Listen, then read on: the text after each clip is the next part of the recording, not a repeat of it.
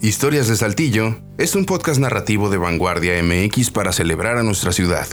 En este episodio presentamos El Rey Dormido, un antiguo asesino en Saltillo. Advertencia. En esta leyenda urbana que surgió hace 176 años, hay más preguntas que respuestas. Aunque las versiones y los detalles varían, todo recae en lo mismo.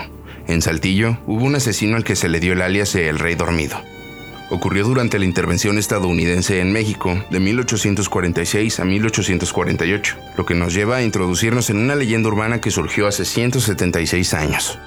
El nombre de nuestro personaje era Simón Casimiro Flores de Melona, aunque también lo identificaban como Braulio Flores. Algunos dicen que habitaba en el céntrico barrio del Águila de Oro, al oriente del Ojo de Agua. Otros cuentan que vivió al poniente de la ciudad en una casa junto a una barranca, cerca de donde ahora se encuentra el Panteón de Santiago. Sobre su apodo, el Rey Dormido, hacía referencia a que en las noches acudía a las casas de mala muerte para ser Taur, un experto en juegos de azar que apuesta y gana dinero mediante su habilidad o recurriendo al engaño y trampas. Durante el día, Simón dormitaba en la calle, frente a una mesita en la que vendía dulces. El rey dormido hacía amistad con los extranjeros, particularmente con los norteamericanos, que en ese tiempo habitaron Saltillo con motivo de conflicto bélico. Tras ganarse su confianza, en la noche los invitaba a algún prostíbulo. Ya ebrios, los llevaba al arroyo de Guanajuato al norte del barrio del Águila de Oro. Esto reforzaría la teoría de que Simón frecuentaba o habitaba en la zona centro. De hecho, por el lugar aún hay un pequeño arroyo, y la calle aledaña se llama del Arroyo, misma que colinda con la Plaza Coahuila. Retomemos el crimen. Estando en el lugar, Simón mataba a sus víctimas con un machete o una soga. Así, asesinó a varios soldados norteamericanos sin que podamos saber exactamente cuántos y por qué. No hay noticia ni documento conocido que hable del caso del rey dormido.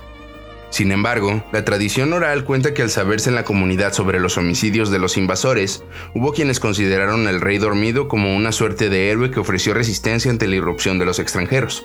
En cuanto al fin de Simón, existen por lo menos cinco versiones de lo que pudo ocurrir. Se dice que fue capturado por los norteamericanos y sentenciado a muerte. Para el historiador Carlos Recio, esa teoría es viable, pues considera que posiblemente no fueron muchos los soldados asesinados por el rey dormido, dado que las autoridades militares del país vecino, por lo común, atrapaban fácilmente a los homicidas de sus efectivos. Dicha hipótesis también tomaría la idea de que Simón pudo haber sido un asesino serial. La falta de información impide denominarlo como tal, sobre todo al no haber certeza del número de crímenes cometidos. Entre las versiones, se maneja que tras haber sido preso, escapó cuando un capellán fue a confesarle a la prisión e intercambiaron ropas. Otra teoría de fuga señala que golpeó a un guardia con una bala de cañón que le ataron a los pies.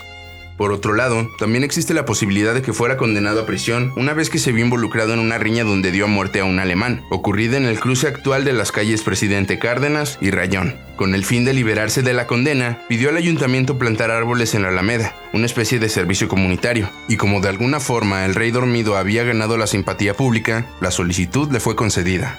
Cualquiera que fuera el destino de Simón, nunca más se volvió a saber de él una vez que los norteamericanos se retiraron de las tierras altillenses.